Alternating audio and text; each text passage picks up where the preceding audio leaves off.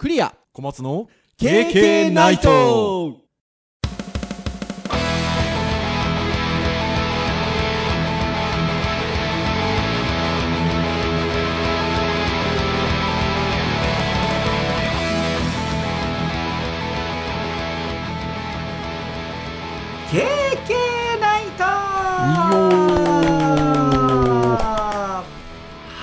ことで第361回の配信でございます。お届けをいたしますのはクリアと。はい小松です。どうぞよろしくお願いいたします。はいよろしくお願いします。はいということで8月の第3週という感じでございますけれども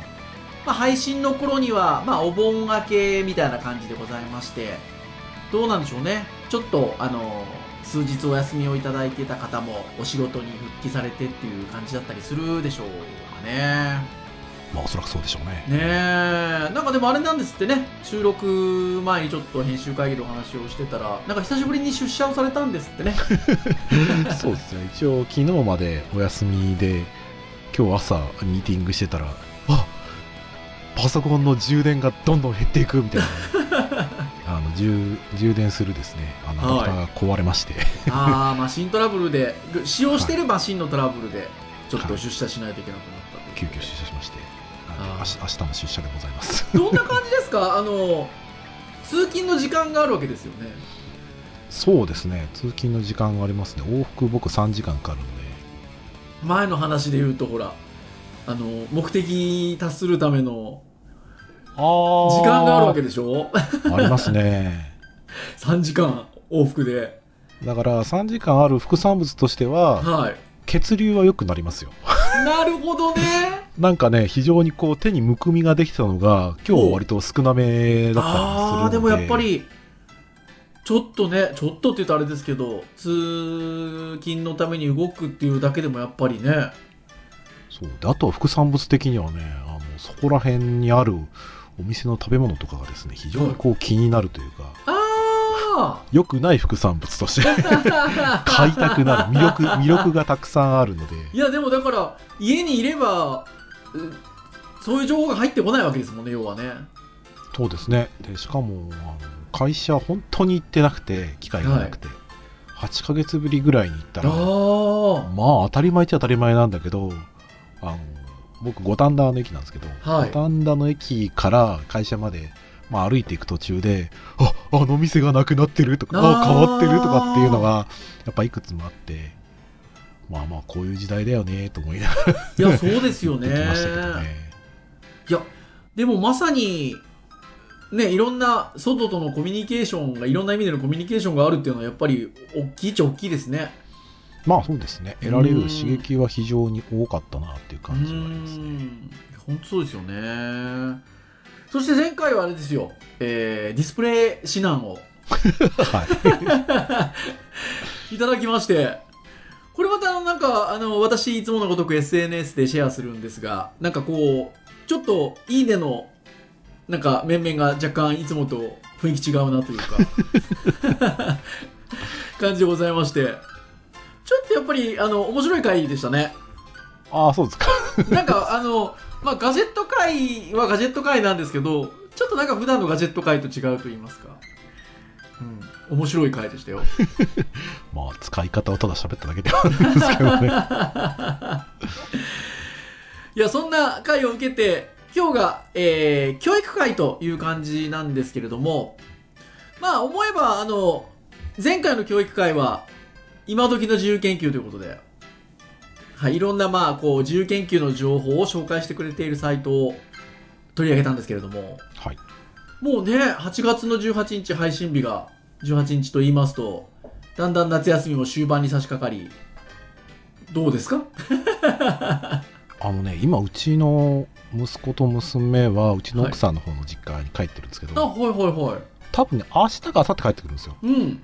でもうそしたら、えっと上の子はもうすぐ学校ですよああ、もう始まるんだ。はいあのー割と休みの期間短い学校でちょっと、割とでも、そうですよね。僕らの頃ってなんか、9月1日綺麗に始まってましたよね。今違いますもんね。で、まあ、ちょっと私学っていうのもあるかもしれないんですけど、うん割と授業日数多めに取っていて、で割とそのコロナとかで問題があった時とかに、うんここをあのなんだろうな家で学習できるようにしたりとかはい。ご褒美にしたりとか割とこのずれるものをバッファーとして割とうまく使ってるところだなっていうのでまあ私短いのはかわいそうなんですけど、はい。何かしらのその社会的な影響によってできないとかっていうのをなるべく少なくしようとしてるんだろうなっていうのは分かるので、うん。まあまあまあ一応早いには早いなりの理由があるなってはいいう感じはしますね。まあ、下の子はまあ9月からなので、はい。残り宿題ラストスパートと、まあ、だいぶ田舎に行く前にお尻を叩いた回もあってだいぶなんか終わりそうな感じは見てますけど、ああ素晴らしいですね。うちの娘はもうあのちょっとこのお盆の期間はお休みでしたけど部活がずっとあって。ああなるほど。宿題やってんのかなどうかなってちょっとね。やってる？なんて奥さんもちょっと声かけたりしてやってるって本人は言ってるからやってるんでしょうけど。っていう感じなんですよね。まあ、あの全体量に対して今どれくらいやってるかを具体的に聞いてあげた方がいいかもしれないですね。意外と本人が一番分かってなかったりするので、そうですよね。いやはやいやはやという感じでございますが。はい、まあそういったあの、まあ、自由研究もそうですし普段の勉強もそうなんですけど、まあ、昨今はねやっぱり ICT を使ってっていうのがだいぶね10年前とかに比べるとねああそう浸透はねしてきてる、る感じかなっていうふうには思うんですけれどもちょっとなんか気になる記事があったんですよね、はい。まあ、割とこうなんなんて言うんでしょうね。バズってるって言い方ができるっちゃバズってるって言い方ができるんじゃないかなっていう感じなんですけどまあいろんなところで実は取り上げられてるんですけど結構印象的に取り上げているのはネトラボさん。IT メディアのチャンネルと言いましょうか。メディアと言いましょうかはい、ネトラボさんという、あのーメディアがありますけれどもそこの記事が割とこう印象深く取り上げていらっしゃいましてちょっと見出しを読みますが、えースマホカメラを数式にかざすと解き方と回答がわかる。Google レンズの宿題機能に賛否。宿題の意義を改めて問うという記事が上がっておりましてまあこれ実は見出し通りなんですけど あの Google レンズという機能が、えーありますがスマホのカメラ機能としてというかありますが、えーこれが宿題という機能で数式が解けちゃうとカメラをかざすだけで。まあところが単に解けちゃうともまた違うんですよね。うん、答えだけをただ出してくれるだけじゃないので。ないので解き方も一応そうですね、うん、出てくるんですよね。なので、まあそこについて、まあ賛否が上がってますよっていう、あの、記事がありまして、割となんかいろんなところで、この記事をもとにまたなんかまとめが上がってたりとか、うんそうですねなんかいろいろしてるんですよね。なので、ちょっとこれをテーマにしつつ今日はゆるくお話をしようかなというところでございますよ。はいはい。で、えー、まあもともと深見先生という先生がいらっしゃるんですが、えーその先生のツイッターのつぶやきが、えーきっかけなのかな？はい。えー私一度ね、名古屋のあの方で、ちょっとこう ICT に関するイベントに登壇させていただいたときに、あの、ちょっとだけご面識があるんですけど、深見先生のもともと投稿で、えー娘から昨夜聞いたびっくりな事実。Google カメラに宿題をかざすと答えをきちんと導いてくれると。えーカメラ側に宿題っていうタブがあるってことはかなりの数この機能が使われているってことだよねということで、こんな時代に宿題を出す意味をしっかり捉え直したい。皆さんはどう考えますか？ということで、えーちょっとね、もう動画？どんな感じで、なんていうんですかね。それが使えるかっていうのをちょっと実際の数式をこう、パチッと撮ってやってる動画が載ってるんですけど、これがすごいんですよね。カメラを Google レンズ立ち上げてアプリを立ち上げて、えーいくつかタブがあるんですけど、宿題っていうタブを押して、えー例えば数式も、その、プリントならプリント、教科書なら教科書の数式が書いてあるところにカメラを向けるんですよね。そうすると、こう、範囲を選択できる、どの数式っていうのを、範囲を選択できる画面が出るので、そこ範囲を指定してあげて、絞り込んで、カシャってやっちゃうと、解き方が出てくるんですよね。答えだけじゃなくて。これはでも多分撮影が先かな。もうちょっと手順はちょっとわかんないですけど、一応み動画見てる感じだと、一旦画面止まったところで枠をこうなんか、枠を絞り込んでカシャってやると解く解いてくれるんですよね。そうです最後ボタンは押してる感じです。はい。でまあ分数にして何をかけて何の分数にしてみたいな。共通分母でみたいなずっと手順が12345って出て最終的に答えが出てくるという感じになってるんですよねうん。なんかね、機能そのものはなんか検索したら2年ぐらい前に出たような感じで、精度がね、だいぶ変わってる可能性はありますけど、はい機能そのものはもうそのくらい前から出てたんだっていう感じが。いや本当そうですねで、この辺のツイートきっかけに、まあ、だいぶ皆さんの認知が増えた。増えたんですか。多分だから、その Google レンズ自体が多分、あの、できたのか2年ぐらい前なのかな？どうですうんわかんないですけど、宿題の機能がついたので、そはいそのくらいに一応なんか記事になってましたね。はい。なので、まああの、Google レンズ自体は食事とか、場所とか、まあ宿題もありますし、いくつかタブがあるんですよね。なので、あの、宿題はまさにそういう数式を解いてくれるような機能なんですけど、はい。食事なんかだと、えーまさにあの食べ物の写真をカシャってやると、あの、レシピが出てきたりとか。するんですよね。あとは、場所に関して言うと、建築物や風景撮影したりすると、あの、その情報に関して調べてくれたりとかっていう情報がバーッと出てくるっていう感じで。なんか、すごいですよね。なんかこれスマホをかざすだけっていう意味合いで言うと、まあ形はスマホですけど、スカウター的なと言いましょうか。なんか撮ったものに適した感じで情報を出してくれるっていうのが、とても楽しいなっていうふうに思うんですけど、まあもうこの宿題という機能はその時にあるという感じだったりするんですけど、まあ話題になってると。で、これ、もともとのネットラボさんの記事の見出しが、賛否って書いてあって、で、あのーまあ、2ページ目にいくつかツイツイートが取り上げられてるんですよね。はい。なんですけど、おおむね3なんですよね。まあ、あの、ネトラボさんの記事の中では、そうですね、否定的な意見は少ないですね。そんなに多く載せてなくて、記事自体の見出しは賛否って入れてあるんですけど、実際ネトラブさんがいくつかツイートをこう取り上げていらっしゃるのは、割と、非はそんななくて、賛否の3の方が多いかなっていう感じだったりしますね。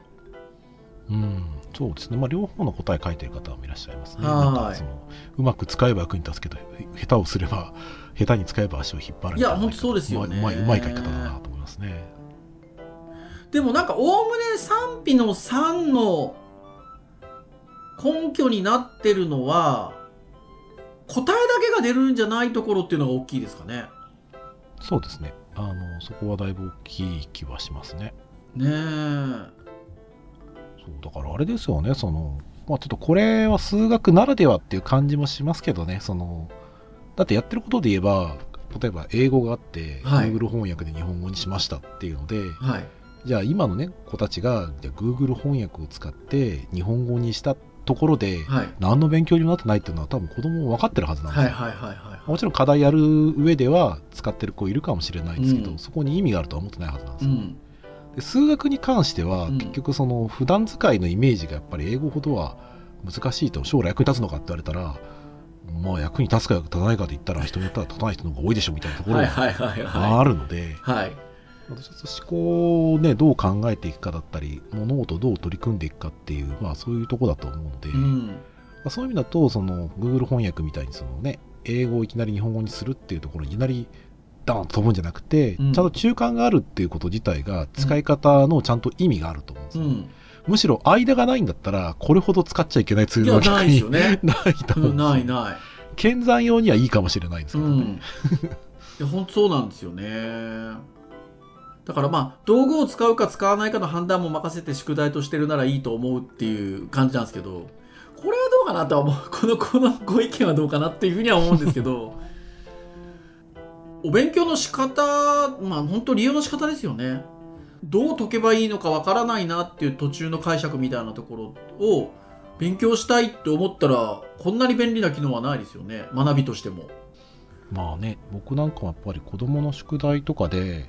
割とうちはその社会と国語うちの妻がやあの見てあげてはい。あ数学とかは僕に聞かれるケースが多いんですけども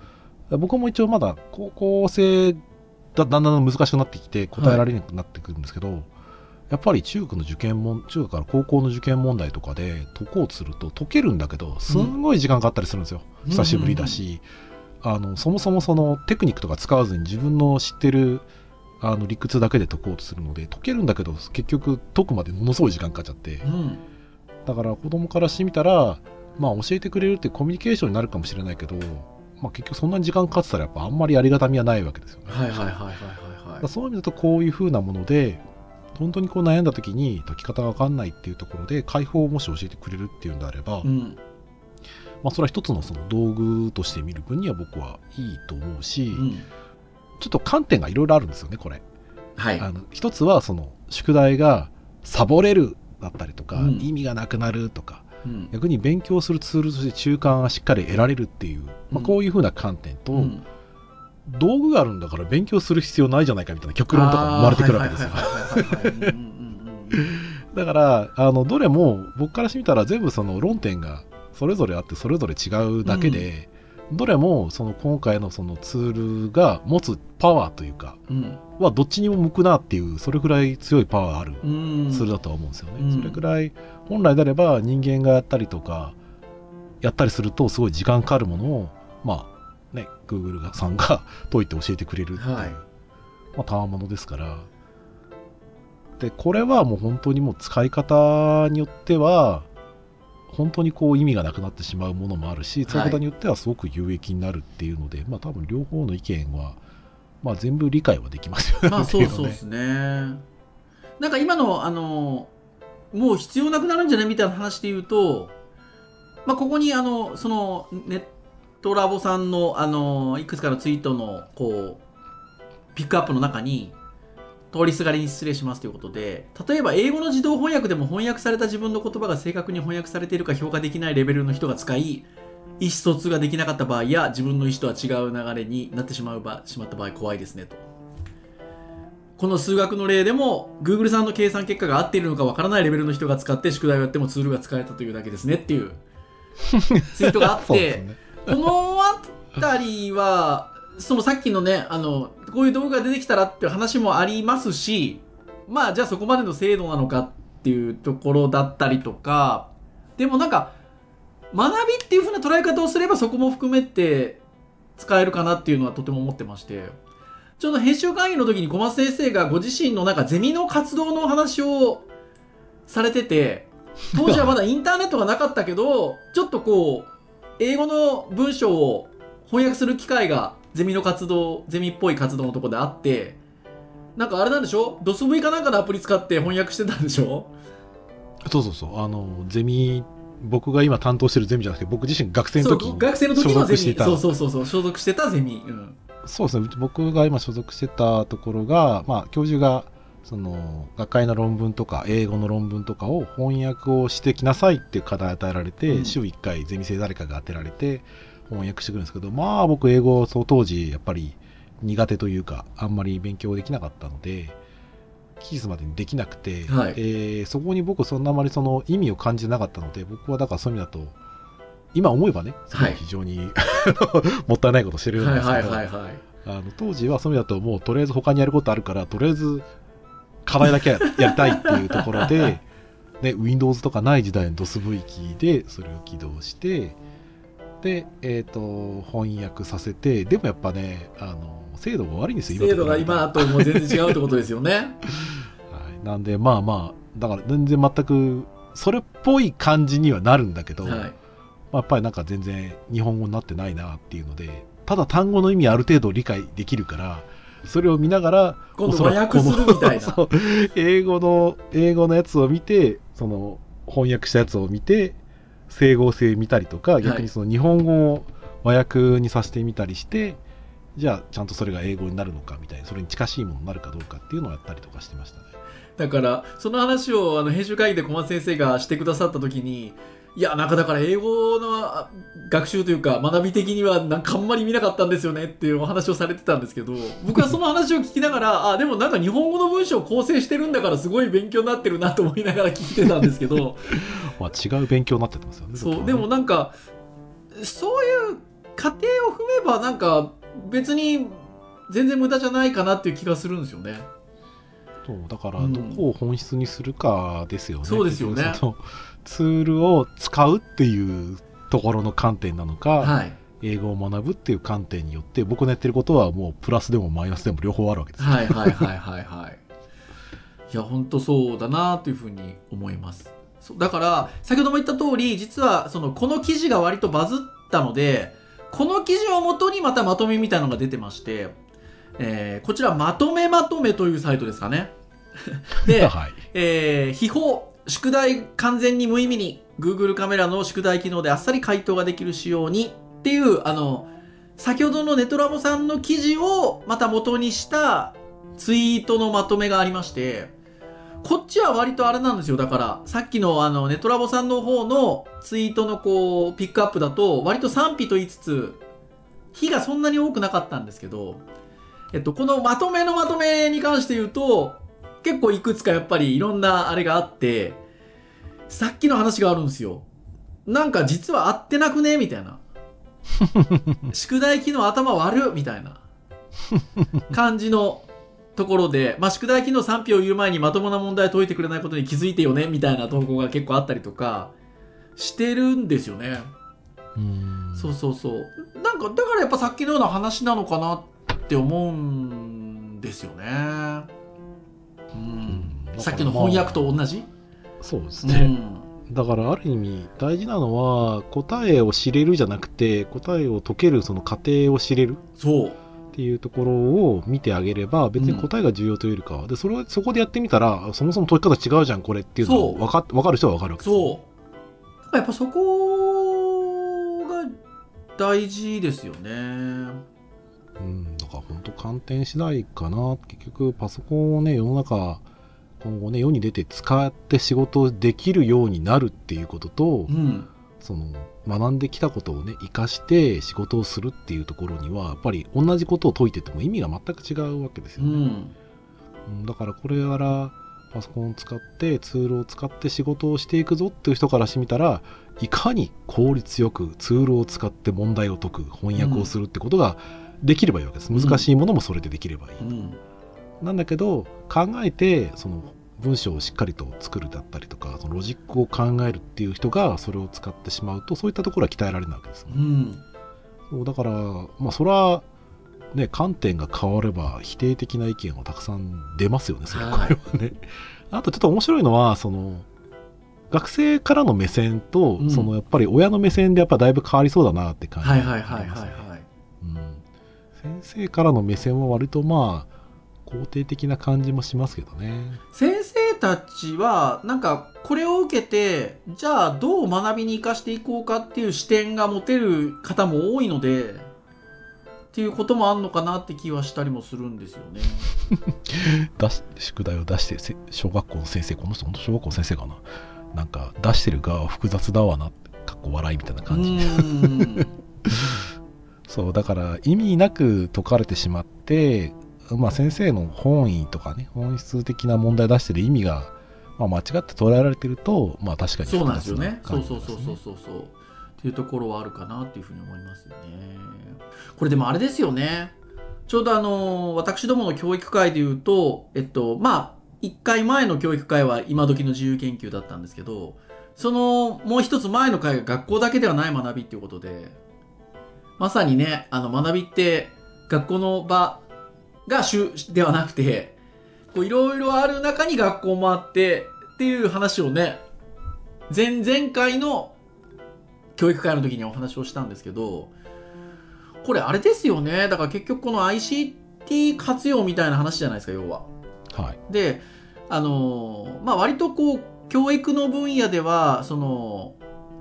ICT 教育活用みたいなところで話題になったりはしてて、あの、その、使ってるところと使ってないところの差がみたいな話って結構言われてたりはしてるんですけど、その学校だけが学びの主体の場じゃないっていうふうに考えると、当然その、家？まあ、親っていうのか、なんて言うんでしょうね。そこの意味もやっぱり大きくて、親の理解の大きさもやっぱり格差を広げますよね。そうですね。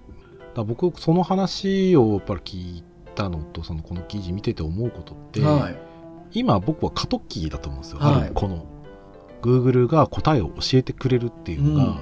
まあ、ある意味その当たり前ではないうん。時代だと思うんですね。で僕はもうこれって当たり前になる時代が来ると思うそうです。来ますよね。でしかもリテラシーとして Google でその問題を解くっていうことがどういう意味かっていうのも家庭も学校も理解する時代が来ると思うんですよ。ただ今はまだ過渡期なので、はいそれを知らない人たちだったりとか、うん家庭でも、まあ、気がついたら子供がねはい。宿題するのに使ってた、はい。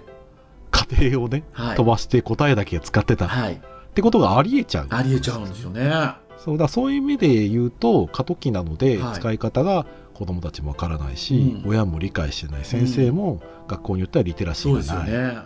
まあ、そうするとそういうふうな危険性ばかりが目についちゃうっていう、だから今のその過渡期においてはさっきおっしゃられたようなその学校もそうだし、うん。まあ家でのねそのコミュニケーションとして今こんな機能があるんだってでこれは便利なので勉強に役立ててほしいけどあくまでも宿題をただこなすためだけに使っちゃダメだ。はい。それをやったら先生が何で問題出してるのか意味がないでしょ、はい。そう。結局学校を卒業するだけが目的。なんだったら、うん。まあわかるけど、うん。本来そこのねいや今義務教育ってそういう場所じゃないから,、うん。そこはしっかり理解して必要な応じて使おうねっていうふうにまあ対話がね使われていけばおそらく素晴らしい道いや、具になるだろうし。そうなんですよ。だから、うちの娘、今年から中学生になって、あの、学校全学的にあの一人一台 iPad をあの入れてるので、iPad 持って普段あの勉強したりしてるんですけど、やっぱこの間あの言ってたんですよ。Google カメラが便利だっていうこと。で、この宿題はやってませんでしたけど、その撮ったものの情報が出てくるっていうのがやっぱり便利だっていうところで、あのーでもそこの情報が出てくることにとても興味を示していて、出てくるものをこうスライドにまとめたりっていうことをさしてたんですよ。だから、あ、なんかいい使い方してるなと思って、あの話しながらちょっとやってたんですけど、そういうことをしっかりなんかやっぱり家庭でも見ていったりとか、親がファシリテートしてったりとかっていうこともやっぱ大事なんだよな、だろうなっていうふうに。まああの僕がその完璧にできてってる、できてるって話じゃないんですけど、学校任せでもダメなんでしょうし、なんか自分たちも使ってるじゃないですか、道具として、日々の。ね、うん。なので、なんかその上において、なんか、ご家庭で子供たちがそういうものを使っているときに、子供たちの本分は一応学びなので、えっと、学びをする上において、こう、いい使い方ができてるのか、みたいなところっていうのも、なんか親が見れる力が、をつけないといけないんだなっていう、自分も含めて。うんなんかそういうふうにやっぱ思いましたね。こういうのが話題になるっていうのは。ね、うんで僕今言われてああそうだな Google 翻訳しょっちゅう使って海外のその記事とか翻訳してみたりしてるなっうんていうところで役に立ってるんですけど、うん。数学ってそういう意味だと難しいですよね、うん。これを学んで一体何の役に立つのっていうあさっきちらっとね、最初の方にもおっしゃっ問てましたけどねそうそうそうその問題に立った時にその計算機を使って解くのと自分で解くのと何が違うの？っていう話。になってるんですねなりますね。でその時にいや計算ができるとねいろんなその選択肢の幅が広がるでしょっていうのがやっぱ分かんないと伝わらない、うん。そうだからそうだと、まあ、さっき言ったところとなかなか難しい話で、はい。だから僕は進む道によってはその道具を使うっていう意味で Google 翻訳だって Google レンズ使って問題解いていくことはしてもいいと思うし、うん。ただ可能性を下げちゃってる部分でもあると思うんはいですよ。はいはい。うんうん。結局そのじゃあ物理だったり数学っていうところの問題を解くっていうところがどういった考え方だったりとか思考につながってるのかっていう機会は結局合わないままうん。ついてしまうことになるので、まあ、もしかしたら将来そういった仕事に就かなければ意味のないものとして捉えられるだろうし、うんでも逆に言うとその可能性をなくしちゃってる可能性もあるわけですね。未来わかんないですからね、うん。なんとも言えないですけど、うん。らそういう意味だと結果論だけで言えば無駄です。あの結果論で言えばもうもうと溶かしちゃえばいいじゃないですか、うん。ロボットに溶かしちゃっていいじゃないですか、まあそすよね。それでいいです、うん。結果論だけで言えばねでも結果論がもしむ無数に存在するんであればあなたが Google 翻訳使ったことによってこの子は学ぶ機会を逸しましたね。はい。そんなの分かる人いないんですけど、うんまあ結局そういった言い方ができちゃううんところがあるから、おそらく、まあ、不確定要素が多い仮説ではあるながらも、はいおそらくそういうはっきりと見えないところで、まあ、賛否が起きちゃうでしょうね、これね。ね。うん。まあ、なんで、でも、あ今話してても、答えに困ることはないですけどね。はいはいはいはいはい。うんどんな質問だったり、そのコメントに関しても、肯定もできるし、否定、もそうそうできるそうそうそうそうそうそうそうそう。そう、どんなやっぱり意見もあるので、でも、やっぱり、これがやっぱり時代が進化する環境が変わるってことなので、ね、これがスタンダードになっていく、さっきのね、小松先生もちらっとおっしゃってましたけど、これが当たり前になっていく時代にも十分なりうるところで言うと、こういう意見を交わすことが大事で、で、こういうツールが出てきて、こういうツールが当たり前になった時に、まあ、どうあの学びをに導いていくことが重要なのかっていうことを、まあ、考えていくっていうのが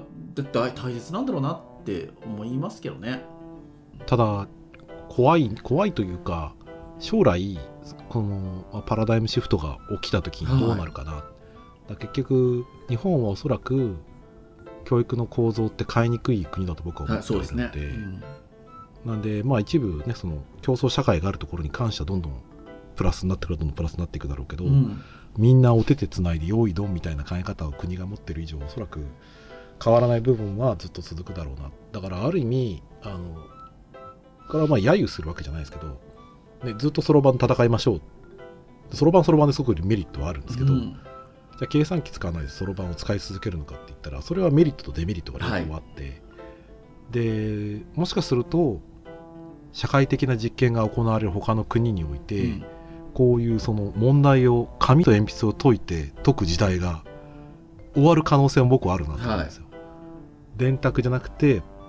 パソコンもしくはスマートフォンを持って問題に捉えていく。その方がより多くの問題を解決できたりとか、はい。はい理解ができる世の中が来た場合に、うん。初等教育においてこういったものを使っていくのがもしかすると当たり前になるかもしれない、うん。まあ、そこできっと得られるものは大きくておそらく失うものも大きいと。今今今得られてるものがなくなっていくなっていうところがある。でそこは多分時代によって取捨選択される。ところはあると思うので、だから今の時代においてはまだメリットもデメリットも見えていくと。でおそらく将来的にこれが差が出ちゃうかもしれないですね、もしかすると Google レンズに全部やらしてしまって、うん。家庭もすっ飛ばす世の中が来るかもしれないですそうね。まあそうするとおそらく多くの人はもっと多くのことが勉強できるようになりこういった数学を力をつける人がどんどん減ってしまうっていう中になるかもしれないですね。まあ、それなかなか 皮肉な話ではありますけど。まあでも僕はそうそうね あのこれなんすかね？あのその海外の方だとホームワークとかなんですかね？宿題なんかこの宿題っていう言葉がいまいち良くないですよね。良くないこともないのかな。まあそのと途中の過程も勉強できるって意味で宿題って別に、うん、間違ってないのか。なんとなくね宿題解きますよみたいな感じに見えなくもないので。あれですか？ね、あの、ランゲージの設定変えたらホームワークにああなるんですか、なるんですかね。どうなんですかね。とか思うんですけどなんかねこれ実はなんかそのネトラボさんの記事を細かく見るとなるほどなほえーと思うんですけどあの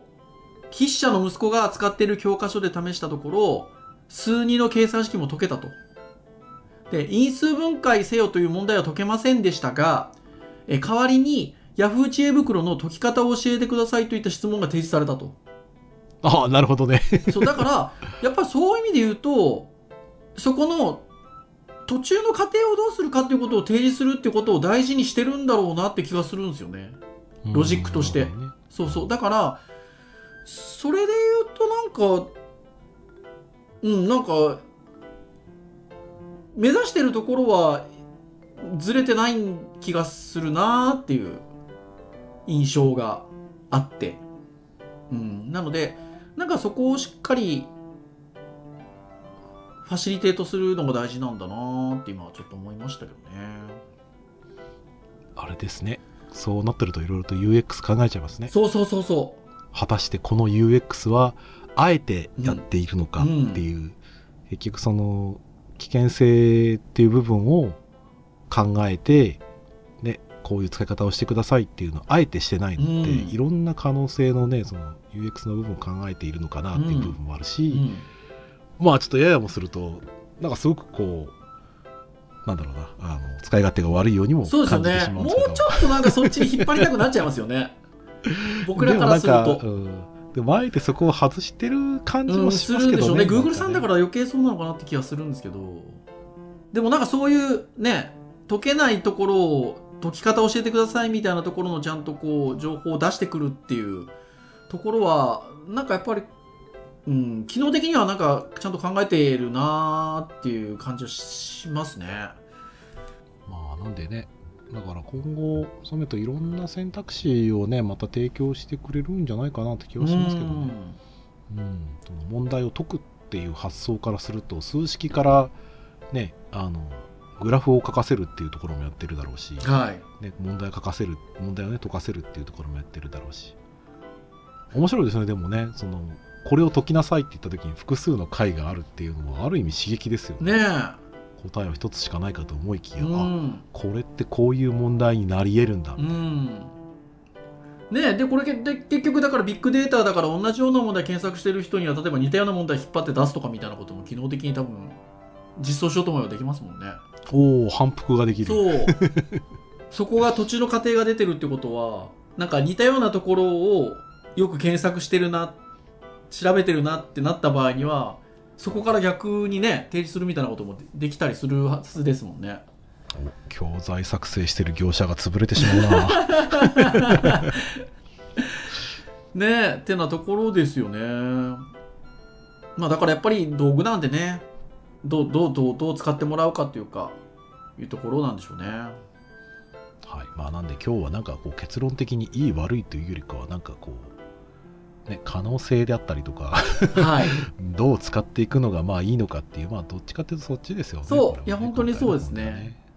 やだと思います。はい。ぜひ皆さんも、あの、iOS 系だと、あの、Google レンズのアプリがないんですけど、あの、一部機能は iOS 系でも使えるようですので、はい。あの、ぜひ、Google アプリの一機能として使用できるということです使ってみていただいて、うまく使っていただいたらいいんじゃないかなと。はい。はいもうね答えを出すきツールではなくて答えの解き方を出してくれるツールとしてあ、そうそうそうそうそう、ね使ってくれるうん、使ってみていただけるといいんじゃないかなっていうふうに思いますね。はい。